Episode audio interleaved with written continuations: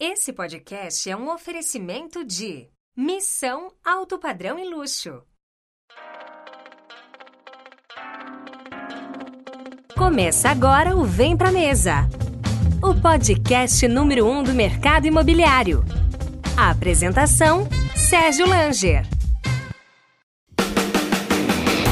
Corretor de imóveis. A Plano e Vendas tem um convite para você. Venha realizar milhares de sonhos conosco e trabalhar na melhor house do Brasil. São 60 empreendimentos em comercialização com mais de 8 mil unidades em estoque. Em 2022, teremos ainda 15 lançamentos para movimentar a sua carteira com novidades. As melhores comissões, campanhas, premiações e programas de fidelidade. Seguindo nossa metodologia, aqui você vende, nós garantimos. Venha para a família Plano e Vendas.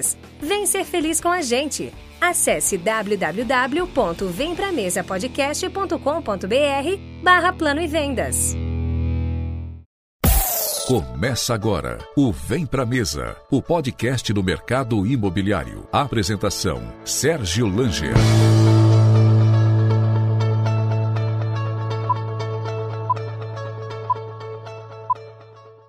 Seja muito bem-vindo ao Vem Pra Mesa. Hoje estou com meu amigo Thiago Granato. Thiago, Fala, Sérgio. valeu, obrigado pela presença.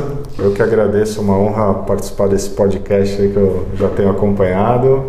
Thiago Granato, especializado em mercado de luxo. É assim que eu posso te apresentar, Thiago? Se apresenta aí. Pode ser, Sérgio, pode ser. Eu gosto bastante de atuar com esse segmento. Né? É, quando eu iniciei no mercado imobiliário, eu acabei me identificando mais com o mercado né, de alto padrão. Né? Acabaram sendo as primeiras captações que eu fiz e tive bastante apreço para atender esse, esse público, esse nicho de mercado que tem muitas peculiaridades que a gente deve destrinchar aqui durante o bate-papo. E você está apenas cinco anos no mercado, é isso? Exatamente. Cinco anos. Co- Como é que você entrou no mercado imobiliário, Thiago? Eu entrei muito sem querer, Sérgio. Né? Eu, Você viu muito dinheiro, vislumbrou? é, Não? Na, verdade, eu vim de um outro segmento que não tinha absolutamente nada a ver com o mercado imobiliário. Né? Eu trabalhava com o mercado de entretenimento, eventos. Né? Tive aí por mais de 10 anos nesse mundo aí é, de shows, de turnês, de Show artistas, business. show business.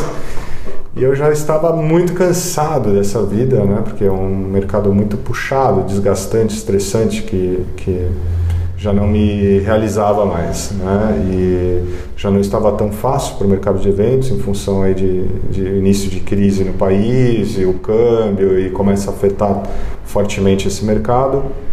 Eu já não me via mais fazendo aquilo por muito tempo. O que eu fiz foi chutar o balde, pedir para sair do mercado, mandei lá um, um e-mail para os meus parceiros sócios na época, pedindo meu desligamento, e eu literalmente não sabia muito para onde eu ia, né? Só sabia que eu não queria mais aquilo. Legal. E aí, em 2014, você ingressou no mercado imobiliário, montou uma imobiliária, começou pequenininho como a maioria, de casa. E aí você se apaixonou pelo mercado imobiliário, né, pelo setor imobiliário. O que que te, que que te, como que você se conectou tão rápido com o mercado imobiliário? O que que te conectou? O que que te fez abrir os olhos para esse mercado? Então, Sérgio, um, acabou sendo meio que sem querer a minha entrada no mercado imobiliário, que eu tinha acabado de me desligar desse negócio anterior e a minha irmã ela estava de mudança para o exterior nessa época, para Londres. E ela, ela e o marido tinham um apartamento na Vila Madalena. Me pediram ajuda, né? Foi seu primeiro case? Foi meu primeiro case, assim, né? E eu gostei demais. Falei, uau, isso é muito legal, né? Um mercado bem interessante que você consegue aplicar muitas eh, ideias, ferramentas de comunicação e eu vi a possibilidade de ganhos bem expressivos, né? Isso me atraiu. Eu achei bem interessante. Legal. E você sempre foi um aficionado por buscar conhecimento, literatura. E você estava me falando que entre suas pesquisas você começou a, a ver um programa chamado Ventes Nova York. Tem uma história legal aqui que você se conectou com a imobiliária de Nova York. Foi sua primeira parceria internacional. Co- Como é que é essa história aí? É verdade, Sérgio. Eu, quando comecei no mercado, eu quis buscar todas as referências, fontes possíveis. Inclusive, tive uma certa dificuldade em encontrar bibliografia eh, em português, né, digo mais atual. Né? Comprei na época tudo que tinha de livro para buscar informação e eu buscava também assistir os programas de televisão de corretagem, né? Que tem vários programas e um deles em particular que eu gostava muito que era o Vende-se Nova York, que passava no Discovery e eu ficava encantado, eu anotava as dicas, ficava assistindo, reassistindo. E aí um dia me bateu a ideia e falei, meu, deixa eu fazer contato com esse pessoal. Né? Vou mandar um e-mail para os CEOs, para os gestores dessas imobiliárias, oferecendo uma parceria. Eu não era ainda ninguém, tinha poucos meses de, de empresa, só tinha um site ali bonito é, e, para minha surpresa, uma das protagonistas do programa me respondeu aceitando fazer essa parceria. Então isso acabou sendo é, um, um, divisor de águas porque eu vi que tudo era possível. Né? Eu, eu, só tive a ousadia de bater na porta e, e tentar. E tentar. O não você já tinha. O não eu já tinha, exatamente isso que eu pensei. E pensando no mercado de alto padrão, né? quando a gente olha para São Paulo, que São Paulo a gente pode equiparar com as principais cidades do mundo, Nova York, Londres, Paris, uhum. tem um metro quadrado aí em algumas regiões é, bem alto. Como é que você visualiza esse mercado de, de alto padrão? Que, quais características você enxerga que um corretor tem que ter para conseguir atender, é, é, comercializar, negociar um imóvel com um cliente de alto padrão? Olha, primeiro esse corretor, esse profissional, ele precisa se identificar com, com, com esse público, com os signos né, desse, desse cliente, né, desse mundo, para ele se sentir confortável né? porque a pessoa precisa se sentir confortável onde ela está. Não pode olhar só para a parte de comissão. Acho que essa foi a primeira lição que eu aprendi com os americanos. Eles falavam no programa: nunca faça a conta da comissão. Né? Porque senão você gera uma pressão e, e a sua energia, o cliente às vezes vai sentir que você só está com interesse é, no seu ganho e não em ajudá-lo. Então, acho que o primeiro de tudo é você se sentir confortável, você conhecer os produtos, a região, você conseguir conversar com o seu cliente também de, de igual para igual, de mesmo nível intelectual. É, e você se sentindo confortável, acho que tudo flui. Né? Porque assim, a gente está falando de comissões altas, né? então são imóveis. Como a gente pode caracterizar um imóvel de alto padrão? É um valor acima qual que é a faixa que a gente eu, pode trabalhar? Eu não, eu não colocaria faixa, Sérgio. Eu acho que... Metragem, característica? Cada, cada, cada, região, cada cidade vai ter sua característica, né? Então, acho que um imóvel pode ser de alto padrão, custando às vezes 2, 3 milhões, ou pode custar 30 milhões. E o que, que esse cliente ele busca quando ele, quando ele é atendido pelo corretor? O que, que ele está buscando? Porque Hoje em dia, você tem inúmeros corretores uhum. trabalhando, inúmeros imobiliários trabalhando muitas vezes o mesmo produto. O que, que esse cliente busca no, na figura do corretor? Olha, esse cliente ele busca eficiência, discrição. Tá? Descrição é importante. Importantíssimo. E ele é um cliente, normalmente esse tipo de cliente são pessoas ocupadas, são empresários, pessoas de destaque em suas áreas. Então eles buscam é, pessoas que vão resolver o problema deles, verdadeiros concierges. Né? Então, o corretor, Concierge. Ele, corretor ele tem que se enxergar de forma completa. Né? Eu até brinco que todo cara de alto poder aquisitivo ele precisa, ao lado dele, de um bom advogado, um bom contador e um bom corretor. Porque normalmente esse cara, diferente de outros mercados, ele faz muitas transações imobiliárias ao longo da vida. Sim. Ele está sempre comprando, vendendo. Se sai algo melhor, ele quer. Fora indicações, né? Ele indica para a família, para amigos. Indica. Esse é um cliente muito leal. Foi algo que me atraiu também dentro desse nicho, uhum. porque ele é um cliente mais leal. Né? É... Quando ele tem, quando ele percebe a confiança no profissional de vendas, ele ele ouve o profissional e mesmo se ele não faz aquele negócio, ele acaba indicando, né? Exatamente. Ele confiança. Eu tive até um caso recente de uma cliente que eu atendi para um imóvel de altíssimo padrão e, e, a gente atendeu ela. Ela não comprou o imóvel porque ela resolveu continuar na mesma casa e reformar essa casa.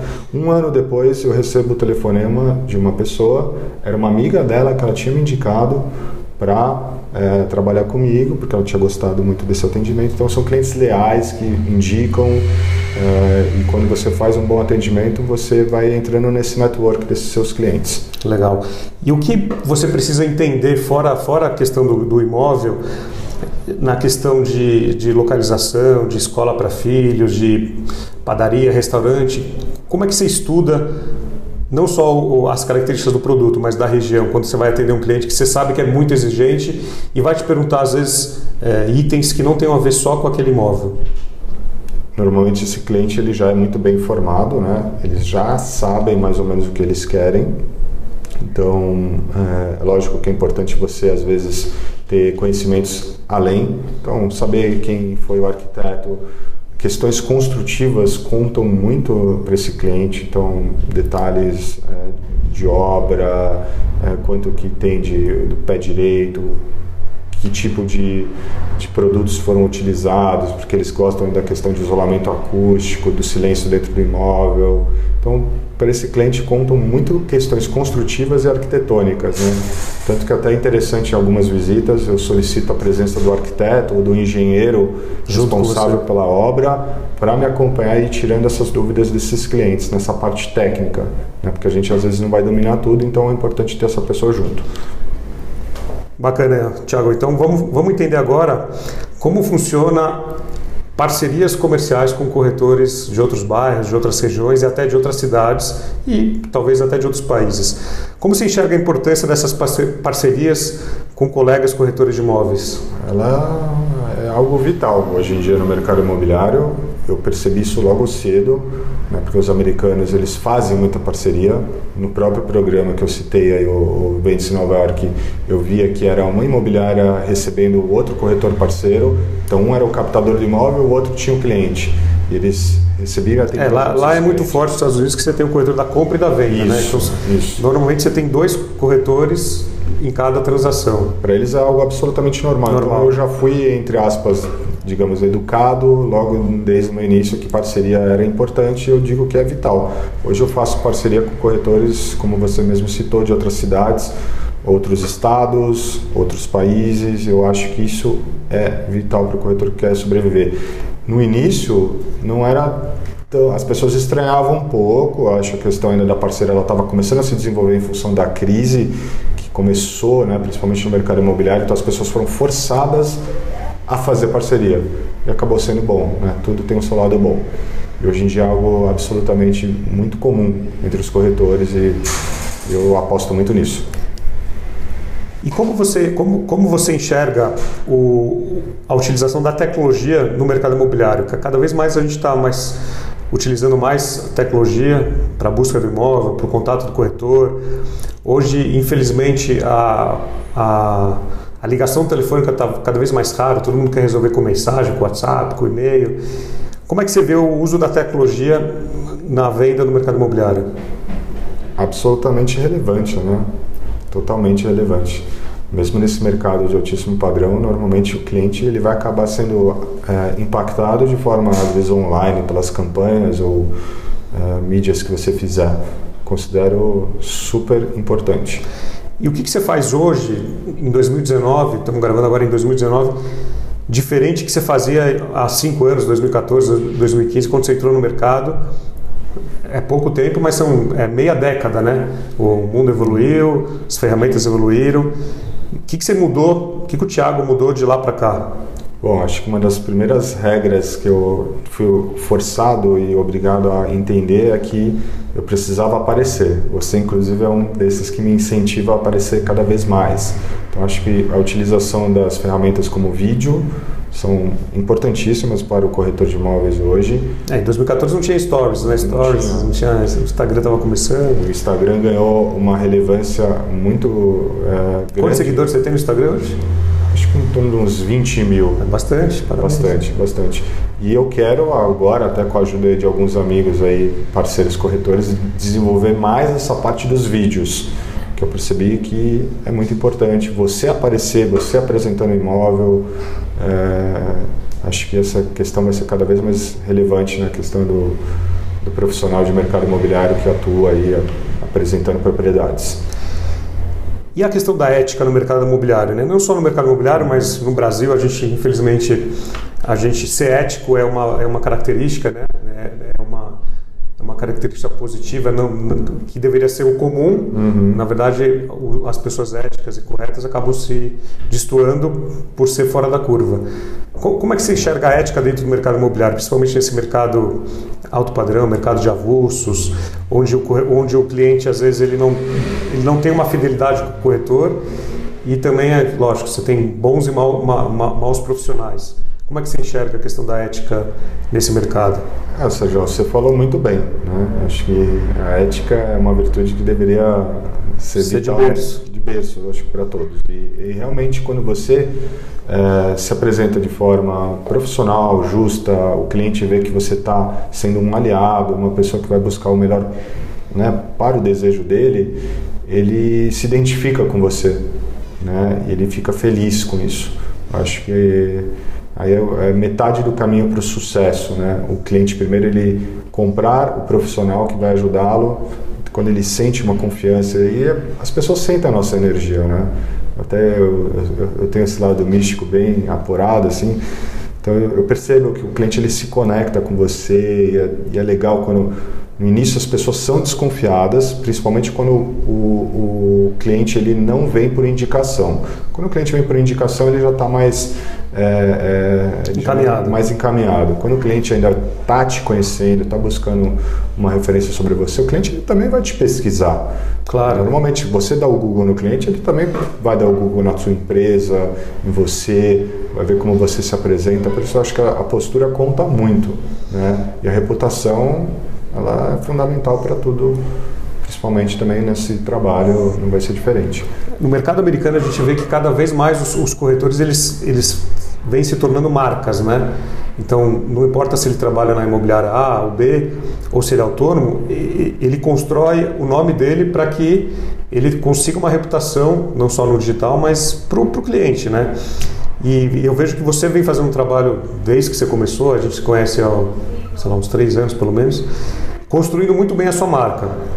É, essa inspiração vem no mercado americano que você também acompanha? Sim, vem do mercado americano, né, é, de conhecer outros colegas de outros países, né, em eventos que eu participei, até com o pessoal de uma rede americana muito famosa, que é a Remax, eu vi o quanto o corretor é uma estrela dentro da imobiliária, diferente do mercado tradicional brasileiro, onde as marcas antigas, mais tradicionais, dificilmente deixam o corretor Aparecer, brilhar. Assim. Né? E eu vi que lá fora é absolutamente o contrário. Os corretores eles brilham muito, eles montam os times deles, eles são verdadeiras estrelas, inclusive disputados pelas grandes marcas, os grandes players imobiliários no exterior. E aqui eu tenho visto esse movimento, tenho visto muitos corretores, eh, alguns autônomos, outros com as suas imobiliárias também indo por esse caminho pessoas que estão fazendo um trabalho assim referência incrível. Até te, te citei aqui um deles aqui antes da gente começar. E eles me inspiram. São pessoas que são de outras regiões outros estados e que fazem trabalhos excelentes que eu não vejo profissionais em São Paulo fazendo que é o maior mercado da América Latina fazerem né? eu me sinto até pressionado a, a, a, a buscar essa evolução e você estava dando algumas dicas é, sobre o roteiro básico de atendimento, né? É, como é que você se prepara quando você vai atender um cliente? Então, faz de conta que na quinta-feira dessa semana você tem um agendamento com o cliente no imóvel, nos jardins. Você tem algum ritual especial, não só na parte, é, na parte espiritual, mas na parte de negócio? O que, que você vai pesquisar sobre esse cliente? Ou você vai no imóvel antes para entender o que é esse imóvel, se você não conhece, é claro. Qual que é o seu ritual pré-atendimento, antes de, antes de receber o cliente no imóvel? Eu acho que você conhecer o imóvel é fundamental. Né? Se você não conhecer tudo, você estar acompanhado de alguém que conheça os detalhes. Eu acho até importante que muitas vezes o proprietário do imóvel está junto, que ele vai saber responder ele é o que melhor conhece. que você não consegue. Conhecer sobre o cliente é muito importante. Claro que esse cliente normalmente nem sempre vai aceitar grandes questionários, principalmente um cliente desse de alta renda, são pessoas mais reservadas, mas cabe você fazer a lição de casa. Então, é Google, é, é o LinkedIn, é o Facebook, o Instagram dele, dentro do possível. Em alguns casos, a gente tenta puxar um pouco mais de informação quando você às vezes. É, é, surgem às vezes curiosos, tá, Sérgio, nesse mercado. Você ligam ou procuram pessoas que você vê que às vezes você não se sente seguro com aquela pessoa. Claro. Então, às vezes você tem que fazer um, um apuramento maior, tá? Acho que isso é super importante. E eu digo que às vezes nem sempre no telefone ou no e-mail, dependendo da forma de contato como é feito esse primeiro atendimento, o cliente vai se abrir com você. Então a primeira visita né, quebra aquele gelo, ela é muito importante também, o corretor ele sabe se portar muito bem. Que técnica você usa de rapport né, para você se conectar com o cliente? Eu, eu, eu digo que eu, eu, não, não sei se é técnica, eu acho que é você ser você. tá, Sérgio? O cliente ele tem que sentir que você está sendo sincero que você está sendo um aliado dele, tá? Eu acho que o, cliente ele não gosta que você venda nada, ele quer que você é, o ajude a tomar uma boa uma decisão. decisão. É muito comum o cliente, em, em, depois que ele já está rendido, é, já confia em você, né? Ele, tem clientes que começam a me ver praticamente como um amigo, eles me perguntam na sinceridade: você acha que eu estou fazendo um bom negócio? E é muito importante essa sinceridade, né? O cara te vê como olhar, porque às vezes se aquele imóvel não é um bom negócio para ele, vamos buscar o que é para ele. Você já falou não, não acho um bom negócio. Já falei que não era, já falei que a gente pode olhar outras opções, né? Então você tem que ter muito sincero, como se você estivesse atendendo o seu irmão, a sua irmã, o familiar. Pai, um familiar. Quando o cliente ele sente que você é esse cara, ele vai com você até o fim. E se no meio do atendimento vem uma pergunta que você não sabe responder, como como que é a coleta de lixo ou sobre vaga de garagem, é algo que você não se preparou, como é que você reage? Eu sou sincero, eu digo que eu vou levantar essa informação e eu vou passar para ele o mais rápido possível. Você anota e logo... Porque normalmente tem alguma pergunta que você sim. não sabe responder na hora, sim, né? Sim, sim. Uhum. Não, pode acontecer. Pode claro, acontecer. Claro. É, e aí como você se sair dessa pergunta é, é, um trunfo, porque aí o cliente vai ou te testar ou vai saber se você está sendo leal. Porque se você mentir e depois você cai a sua claro. mentira, você já perdeu a tua reputação. Então, muito melhor ser sincero. Mas é importante, sim, o corretor ele chegar antes. Um, o ideal é ele conhecer o imóvel, né? Ele tentar trabalhar o máximo possível também com exclusivos ou com produtos que ele conheça muito bem, né? Para ele dominar aquilo. O próprio cliente ver que você domina aquele, aquilo que você está apresentando e que você vai trazer soluções é, caso não seja aquele imóvel. Sobre um pouco sobre venda de imóveis, eh, lançamentos e avulsos ou terceiros, hoje qual é a porcentagem que representa cada segmento para você na, na, imobiliária entre lançamentos e terceiros ou avulsos? Olha, eu diria que os terceiros representam uma parte considerável, sim, mas diria que uns 30% de imóveis novos, né, em lançamentos, em construção, e 70% de revendas, que a gente pode dizer. Bacana. E imóveis fora da, fora da cidade ou fora do país, quando você tem essa demanda, como, como é que você se sai com isso? Você tem parceiros fora do, de São Paulo, fora do Brasil? Como é que você trabalha? Sim, Sérgio. Eu logo no início, né, eu, eu já tinha entendido essa questão da importância do parceiro local. Então, por exemplo, eu obviamente fui iniciei começando dentro dos, dos mercados que eu conhecia, eu dominava. Então, por exemplo, eu tenho parceiros em Itu, que tem os condomínios de alto padrão ali, que também atendem o público de São Paulo. Eu fiz parceria com corretores dessas regiões. Fazenda Boa Vista, ali em Porto Feliz, no, no litoral. Você vai buscar os melhores parceiros para que eles possam ser é, complementares a você nesse atendimento. Até Angra dos Reis, hoje, eu tenho parceiro me, serve com imóveis e, e, incrivelmente surgem bastante clientes interessados. O mercado de fazendas também é outro mercado que me, me chamou a atenção e é impressionante como tem cliente para esse mercado rural também. Né? É, eu, eu não mexo tanto, não é minha especialidade, mas eu tenho parceiros que me fornecem algumas fazendas muito boas e tem muita gente que procura também isso. Então, os parceiros eles são fundamentais. É, o mercado imobiliário, é quando você entende a importância das parcerias, de trabalhar com, com corretores próximos, é, tudo acaba fluindo, né? Porque é impossível querer abraçar o mundo. São Paulo, Brasil é muito grande. Se você tiver um cliente pro, que nem o, o Neto que eu conversei aqui no segundo episódio do podcast, ele trabalha muito especial, é, especializado na região da Zona Oeste. Então, se surge alguma coisa na Zona Leste, ele falou: Eu não vou nem perder tempo, uma hora para ir para lá. Eu tenho meus, meu, meus parceiros que eu trabalho lá e eu vou fazer um 50, né? Eu vou atender esse cliente, mas eu vou indicar um, um colega. Você se especializou muito na região de quais, quais bairros que vocês mais trabalham hoje em dia em São Paulo? É, Zona Sul em específico em alguns bairros, tá? Itaim Bibi, o Jardim Europa, Jardim Paulistano, é, alguns a gente vai utilizar o parceiro que tem mais imóveis naquela região, por exemplo, a Vila Nova Conceição, a gente tem um parceiro lá que faz muitas boas captações e nos mandam esses imóveis. É, então, jardins também, obviamente. A gente acaba se especializando nesses bairros que são os mais procurados por esse público também é, de alta renda. Tá, as principais ruas, os principais condomínios você conhece de cabeça? Muitos deles sim, Muitos deles, sim. Ou, ou, ou, cada corretor que trabalha comigo ou em parceria, eles dominam esses, essas ruas, esses prédios. Né? E como é que você vê no Brasil, eu perguntei isso para o Neto, e ele foi bem polêmico aí, a função do zelador ou do porteiro, que é algo muito peculiar no Brasil, né? fora do Brasil praticamente não existe, dentro do mercado imobiliário.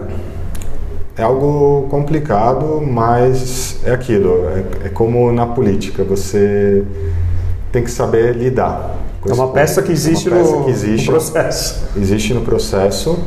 Né? Eu lembro que até o Paulo de Vilhena, numa das palestras, ele falou que a gente não gostaria de depender deles, mas a gente de alguma forma vai depender deles. Então, há aliados, pessoas que são boas e há os maus profissionais também atrapalham às vezes o negócio. Eles não querem nos ajudar, às vezes querem ganhar exageradamente mais que o corretor. Mais do que o corretor, né? Mas com o advento da tecnologia tem surgido também algumas ferramentas que vão ajudar o corretor a não depender mais tanto do zelador e do porteiro. Eles ainda vão ser fontes de informação importante, porque eles estão ali no dia a dia, eles vão saber qual unidade entrou à venda. Antes eu, de todo mundo. Eu tenho essas pessoas dentro desses prédios também de alto padrão que e alguns são excelentes pessoas que nos ajudam, nos informam e sem eles eu não saberia muitas coisas. Mas a tecnologia em algum momento ela vai acabar é, ajudando o profissional a chegar direto no proprietário. É, de alguma forma é ilegal o que eles fazem, né? A gente também tem que ser sincero, mas também temos que tê-los como aliados em algum momento. Legal. E como é que se enxerga a exclusividade no mercado imobiliário? Eu acho ela cada vez mais relevante e importante. Eu, eu fui aprender isso com os americanos, principalmente com os meus amigos parceiros da Remax, e eu vejo que no início existia muita resistência para esse serviço né? Até porque a exclusividade, como ela era feita no mercado, vou falar mercado de São Paulo, que é o que Sim, eu conheço uhum. melhor, ela era de uma forma egoísta, que não era boa para o cliente. Normalmente a imobiliária ela pegava o exclusivo, fechava só nela, não, não precificavam direito, só eles queriam vender para eles ganharem mais. No fim, o cliente ficava super insatisfeito com o serviço porque não vendia o imóvel no prazo. Era ruim para todo mundo. Era ruim para todo mundo. Os americanos trouxeram esse conceito ao qual eles faz a captação, eles precificam muito bem o imóvel e eles usam os parceiros. Então a velocidade de venda do imóvel vai ser muito mais rápida. Para o pro proprietário desse imóvel é o melhor dos mundos, porque ele não vai ter que falar com 10, 15, 20 corretores, pessoas que ele não conhece, que vão ficar às vezes perturbando. Ele concentra na, na, na, mão de um gestor, vai ser um gestor, não gosto nem de usar a palavra exclusivo, esse gestor ele vai tomar conta do imóvel desse cliente por um período ao qual ele vai investir, ele coloca dinheiro do bolso dele, né, em bom fotógrafo, amanhã eu vou, eu vou atender um cliente qual a gente vai fazer tour virtual, a gente vai fazer fotografia, posso propor para ele vídeo, então você consegue propor certas coisas para esse cliente, você está colocando um dinheiro, você espera é, que ele te dê em contrapartida um tempo, um prazo para você vender esse imóvel. E se você ficar achando que só você vai conseguir vender, é errado. Distribua para o mercado. Os americanos fazem isso, né? Lá existe até uh, uh, quando você pega um, um, listing, isso é divulgado para todo o mercado de forma automática. Né? Então, uhum. se alguém tem esse cliente, vai chegar até você. Bacana.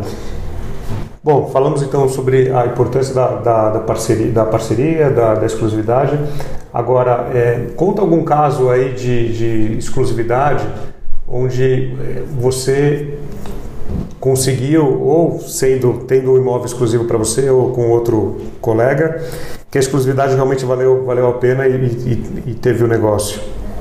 Olha, Sérgio, eu tenho feito muitos negócios com parceiros, principalmente que trabalham com, eu, eu considero eles os captadores, né? Eles fazem a captação, precificam, passam o imóvel bem, bem arrumadinho para a gente poder trabalhar o cliente comprador, tá? Eu acabei até me especializando um pouco mais em atender o cliente comprador e esses parceiros trazem esse imóvel bem qualificado para a gente. Né? Faz toda a diferença, porque na hora que eu chego lá para o atendimento com esse parceiro, o parceiro ele conhece o imóvel a fundo com todos os detalhes, sem surpresas. Eles têm toda a documentação daquele imóvel, eles mostram, eles têm tudo, eles passam muita segurança para o cliente. Esse cliente, quando o cliente se sente seguro, é uma grande chance. Primeiro passo está dado, é o primeiro passo está dado. A gente está atendendo até agora um caso de um cliente desse, a qual eu, é, é, vem vindo nesse processo com um parceiro que tem o um imóvel exclusivo e está, graças a Deus, tudo fluindo bem, como em outros casos também. Né? Eu digo que normalmente esse parceiro detentor do imóvel exclusivo ele é um, um grande aliado, né? porque ele traz um produto com muita liquidez para você, para a gente, para o cliente. Né? Um tema polêmico é, cada vez mais no mercado imobiliário é a questão da comissão, né? da, da taxa da comissão. Uhum. Ainda mais no mercado de alto padrão, que, que os valores são maiores, né? como, como, lidar com, esse, com, com, com as taxas de, de, corretagem, né? Porque hoje, teoricamente, você pode trabalhar por, por qualquer taxa, né? Sim. Se você está numa negociação e você precisa tirar alguma coisa do, do, do, do valor, é, como é que você trabalha, como você enxerga essa questão de, da, das taxas? O que, que você faz de diferente para conseguir, às vezes, uma venda? questão da comissão, eu acho que aqui em São Paulo a gente o padrão para revenda é 6%, né? E as construtoras, os incorporadores, eles têm valorizado cada vez mais o, o, o, profissional, o corretor imobiliário. Então, eles já estão bem próximos também desse número. Em muitos casos, pagam 6%. E há players novos aí que estão vindo para o mercado já pagando até 7% de comissão. Então, assim, a gente vê que mudou. Porque quando eu iniciei nesse mercado, constru os construtores e incorporadores pagavam muito menos do que revendas, eram, eram bem mais baixos. Né? Então eles perceberam a importância do parceiro. Eu tive até num, num evento recentemente da Cirela, a qual eles reforçaram muito isso, o quanto o, no gráfico o parceiro tem representado de importância nos últimos anos da Cirela já representa hoje 30% do, do volume de venda, se eu não me engano, preciso confirmar esse número depois, mas... É, tem algumas praças que é mais ainda. É cada vez mais é. relevante a importância do parceiro para, os incorporadores, então eu acho que isso é algo que o corretor não deve se assustar. Questão de negociar a comissão, né, que normalmente às vezes sempre o pessoal vem... É quando for pessoa física, duas pessoas físicas, como... Eu acho que assim, se todo mundo está cedendo para que aquele negócio vá ser concluído corretor também deve buscar de forma justa, vamos, vamos chegar a um denominador comum. Eu, muitas vezes, abaixo, não muito, né? tem que ser de forma proporcional. O cliente está dando um desconto, eu vou dar um desconto proporcional da minha comissão. O comprador está subindo um pouquinho a oferta, então todo mundo puxando aqui ali, ninguém perde negócio. Porque na crise não dá para você também não, ficar batendo muito pé, né? você tem que ter flexibilidade. Gente negocia desconto para tudo também, quando você é o comprador, seja de qualquer coisa, o cliente também vai buscar isso e a gente também tem que saber ceder no momento certo. E para o corretor de imóveis que está começando na área e quer entender um pouquinho mais do, desse mercado de alto padrão, de luxo, que, que recomendação, que dicas você dá para esse corretor? Olha, Sérgio, o que eu digo é esse, esse, esse profissional, esse, esse corretor, ele deve buscar muita informação e não só no mercado imobiliário. Então ele tem que ser um cara que vale um pouco sobre o mercado financeiro, é, tem que estar sempre antenado com a questão da economia do país, porque esse cliente ele vai conversar sobre tudo. Então você tem que ter é, boas referências e saber conversar de igual para igual com esse cliente. Então não temos tanta bibliografia de mercado imobiliário, mas há muita bibliografia de mercado de luxo, há muitos bons livros. Sim, sim. Né? Busque essas bibliografias, essas referências, porque o mercado de luxo ele, ele, ele serve para barco, ele serve para roupa, para vestuário, ele serve para imobiliário. Então, as informações que você vai obter através dessas publicações vão te ajudar e trazer. Então, o cliente é o mesmo, né? O cliente é o mesmo. Uhum. O cara que compra o barco, o cara que compra o carro de luxo, o cara que compra o avião, o jato, ele também compra o apartamento. Então, o modo de, de, de, pensar, de consumo, de, de, pensar dele é muito similar. Então, busque essas fontes. Tá? E São Paulo é uma cidade que abraça aí praticamente o Brasil inteiro. Você tem, imagino, clientes que vêm comprar São Paulo, comprar imóveis em São Paulo de outras cidades também, né? É, quando você atende um cliente de fora da cidade, o que, que, ele busca em São Paulo? Às vezes ele quer uma segunda moradia, às vezes ele quer uma, um imóvel para investimento. É, co como é que você procura atender esse cliente que muitas vezes não conhece a região? Então, ah, ele quer um imóvel no Itaim, ou ele quer um imóvel na Vila Nova Conceição, mas ele não. Ele quer lá porque ele leu que é um bairro legal, é um bairro importante, mas ele não, diferente de um morador daqui, ele não está tão enraizado uhum. com a cidade. Como, como é que você atende, às vezes, um cliente de fora da, da, da, da cidade? Muito importante você entender o perfil do cliente, se ele vai ser só um investidor ou se ele quer ter uma base aqui em São Paulo. Né? Você entender a necessidade dele. Se ele quer ter uma renda, você tem que buscar os melhores produtos em rentabilidade para esse cliente. Então vamos buscar hoje as empresas, quem são os players do mercado que trazem uma boa rentabilidade para o investidor.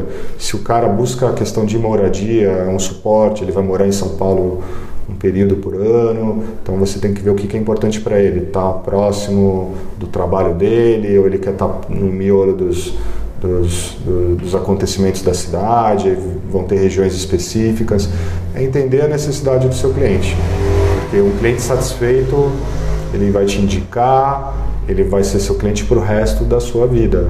É, isso o corretor ele tem que entender, eu acho que é algo muito importante.